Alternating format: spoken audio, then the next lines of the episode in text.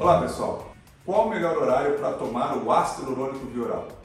Se esse tema te interessa, siga-me nas mídias sociais do Instagram e Facebook, também no YouTube, Spotify e podcast. Pessoal, me perguntaram qual o melhor horário para tomar o ácido hialurônico vioral.